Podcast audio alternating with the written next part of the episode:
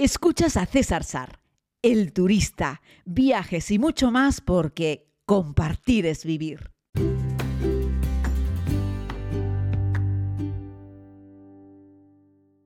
Muy buenos días, querida comunidad. Bienvenidos a este tiempo de podcast diario. Les hablo en este miércoles, maravilloso miércoles, pasión por los miércoles, desde la ciudad de Katmandú, en Nepal. Les quiero contar que ayer fue un día sensacional por muchos motivos, sobre todo porque fue la gran festividad de Shiva. Y en la ciudad, como les contaba ayer, hay dos templos de Shiva. Uno pequeñito, en Durbar Square, precioso, donde tuve la oportunidad de ver un momento muy emocionante, y otro mucho más grande, que está como a, no sé, tres kilómetros y pico del centro, como una horita y pica caminando, bueno, creo que algunos kilómetros más, pero eso, como a una horita y poco dando un paseo. Por la mañana fui al pequeño templo de Shiva en Durbar Square, que está bastante cerca de mi hotel, y allí encontré que habían decorado profusamente todo el entorno y que había un montón de gente que hacía cola para poder entregar una ofrenda a Shiva, y en los entornos servían también comida. Las mujeres iban profusamente decoradas y vestidas, generalmente con atuendos más bien rojos o tirando a colores rojizos, bellamente maquilladas, adornadas, la verdad es que daba gusto verlas. Ellos pues también se ponían un poco su ropa tradicional y el sombrero nepalí. Y la verdad es que era una festividad tranquila, entrañable, muy bonita, muy fotogénica. Lucía el sol, un cielo azul, Durbar Square no tenía prácticamente ningún turista y la gente del lugar, pues eso, rodeaba el gran templo de Shiva. Este pequeño, perdón, el pequeño templo de Shiva. Este templo tiene como un portón de ladrillo rojo y en la parte superior del mismo está la figura principal de Shiva. Así es que allí colocaron una escalera y hasta lo alto, junto al propia, a la propia escultura de Shiva, se subió un santón uno de estos santones hinduistas tan característicos porque llevan el pelo largo, barbas largas y llevan estos ropajes rojos o naranjas, ¿no? Eh, y bueno, pues nada, ahí se puso a hacerle un montón de ofrendas a Shiva. Fue un momento increíble porque le, le puso flores, lo roció con arroz y luego empezó la ceremonia en la cual empezaba a verterle sobre la cabeza de Shiva leche. Primero con un cazo pequeño, luego con un cazo más grande y al final con un cántaro enorme y roció por completo el cuerpo de Shiva con leche. Debajo la gente que se encontraba pues respondía a, viva voz a las llamadas que hacía el propio Santón mientras iba realizando las distintas ofrendas. Así es que se convirtió en un momento mágico, espiritual, diferente. Abajo pues muchas gentes levantaban las manos y repetían lo que el Santón iba diciendo, otros hacían fotos, algunas personas se colocaban en la parte de abajo del portón para que sus cuerpos también se bañasen con la leche que había pasado a su vez por el cuerpo de la estatua de Shiva y la verdad es que era algo realmente fotogénico, diferente, eh, es algo que te recuerda que tanto en India como en Nepal el hinduismo es una religión que no deja de sorprendernos a los ojos de los occidentales. ¿no? Son cosas que, bueno, habría que buscar información para entenderlo, pero después de lavar a Shiva con leche continuó, porque creo que luego untó a Shiva con mantequilla y luego con algún tipo de aceite y luego lo lavó de nuevo con agua y luego volvió a ponerle leche, en fin, fue todo un proceso, una estatuilla como de un metro y pico de altura, representando a Shiva, eh, una estatua hecha de bronce, menos mal, es decir, la podían lavar todas las veces que quisieran eh, y ahí quedaba bien. Y por último, pues vistieron con unas telas eh, naranjas la propia figura de Shiva.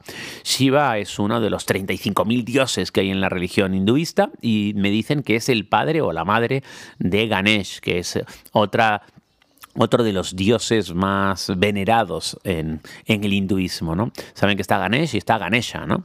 Y bueno, pues la figura de Shiva, muy característica, generalmente representada de color azul, eh, y bueno, pues ahí estaba. La verdad es que es una estatua muy fotogénica y el santón que estaba al lado, de pie, jugándose la vida, ¿eh? ya les digo, porque ese pórtico de, ladrillo es bastante alto, ¿eh? y ahí estaba, había subido el santón con todo lo necesario, con todos los utensilios, con todo las vasijas, los platillos y el cántaro grande de leche para hacer la ceremonia de Shiva, mientras miles de personas en la parte de abajo aclamaban al Santón y a Shiva y iban diciendo una serie de cánticos y la verdad es que el momento fue fantástico. ¿no?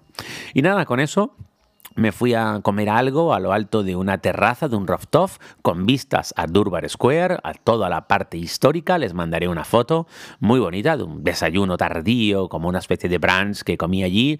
Y desde lo lejos se podía ver todavía la multitud de personas rodeando ese pequeño templo de Shiva. ¿no? Y a partir de ahí, nada, caminata hacia el gran templo de Shiva. Y ahí es donde me di cuenta la increíble cantidad de gente que vive en Kathmandú. Es un lugar muy densamente poblado, pero la verdad es que todo el mundo quería ir al gran templo de Shiva.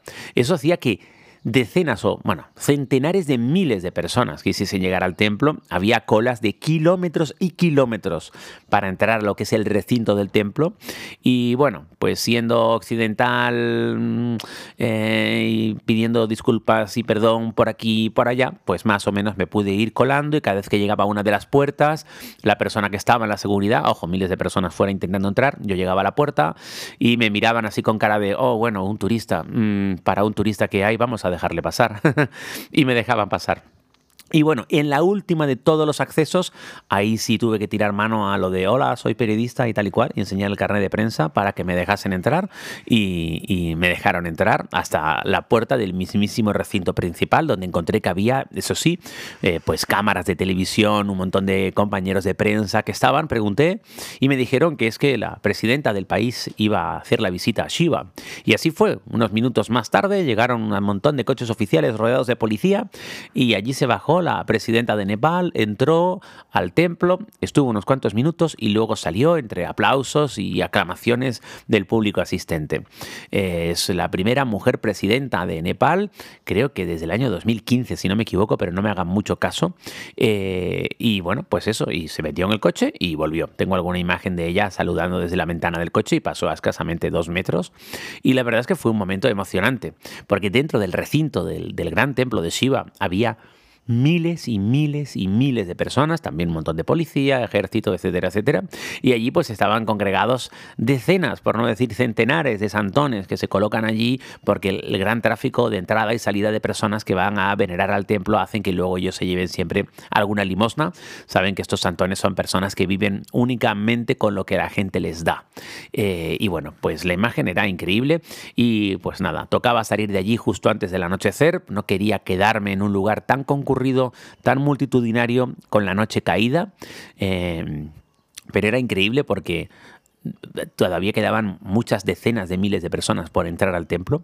Las calles estaban llenas de gente, me refiero a todas las calles eh, que rodean el templo. La policía había cortado el tráfico en las calles. Hablamos de calles muy anchas y aún así estaban repletas de gente. Había una densidad de población brutal en ese momento. Y creo que, bueno, creo, ¿no? Compartí en mi Instagram alguna foto, algún pequeño vídeo también de cómo estaban las calles. Ojo, esa era la que ven en Instagram, era solo una de las calles que rodea el templo, ¿vale? Estaban todas igual y el templo estaba abarrotado de gente. De hecho, hubo un momento en el que quise entrar, sobrepasar la puerta principal por la que había entrado la presidenta y luego creo que un par de ministros y la tenían como acotada para que el gran público no accediese. Y hubo un momento que se produjo, ya te digo, un apelotonamiento de personas, tanto que casi no podías ahí ni respirar y dije, mira, vamos a salir de aquí porque a mí no me va la vida entrar para ver la propia figura de Shiva en el interior, ya estoy en el recinto, eh, pero había miles de devotos que se, que se agolpaban y empujaban con fuerza para intentar entrar. Y ya saben ustedes que en este tipo de aglomeraciones se puede producir un accidente simplemente por, por presión, ¿no? por aplastamiento, así es que es mejor que, que, que no. Y nada, pegué un par de voces y le dije a la gente, stop, paren, dejen de empujar, por favor. Se quedó todo el mundo mirando como, ¿qué hace este blanco occidental aquí diciendo stop? Y nada, y pude salir un poco de la un hombre hacia un ladito para evitar pues que siguiesen presionando para entrar en la puerta. Realmente India en estas cosas se parece a Nepal, ¿no? Y Nepal, eh, perdón, Nepal en estas cosas se parece a la India. Y la India tiene el lema que dice Incredible India, ¿no? Es increíble India, para lo mejor y para lo peor. Es un país de cosas extraordinarias, ¿no? En eso Nepal es muy parecido, sobre todo porque son hinduistas. Yo creo que aunque dediquésemos una vida entera a intentar entender y conocer el porqué de muchos de los ritos y tradiciones que tienen relacionadas con su religión, no lo entenderíamos, ¿no? De hecho, yo creo que la mayoría de ellos ni siquiera lo entienden. Más allá de las, de las grandes celebraciones, por supuesto, ¿no? Todo el mundo sabe lo que es un Diwali y el cumpleaños de Ganesh y la celebración de Ganesh y de Ganesha y de Shiva, en fin, de estos grandes sí, pero luego hay tantísimos dioses y deidades que, como les cuento en la serie, llegan hasta el punto de venerar una moto. Es decir, uno de los 35.000 dioses que hay en la India es una moto, como les conté en la segunda temporada de la serie. Así es que es fascinante el hinduismo y llegar aquí en pleno cumpleaños, perdón, en plena celebración de Shiva ha sido un gran regalo para cualquier turista. De hecho, yo ayer aquí con esto hubiese grabado perfectamente una historia para la serie. Sabéis que no estoy grabando ahora historias para la serie, estoy viajando y si Dios quiere, a mitad del próximo año comience la tercera vuelta al mundo y espero volver a encontrarme con historias tan increíbles como la que pude vivir ayer aquí en Katmandú, la capital de Nepal. ¿Quién les habla? Un turista muy feliz. Espero que ustedes también lo estén. Cuídense mucho y si les apetece, nos escuchamos mañana.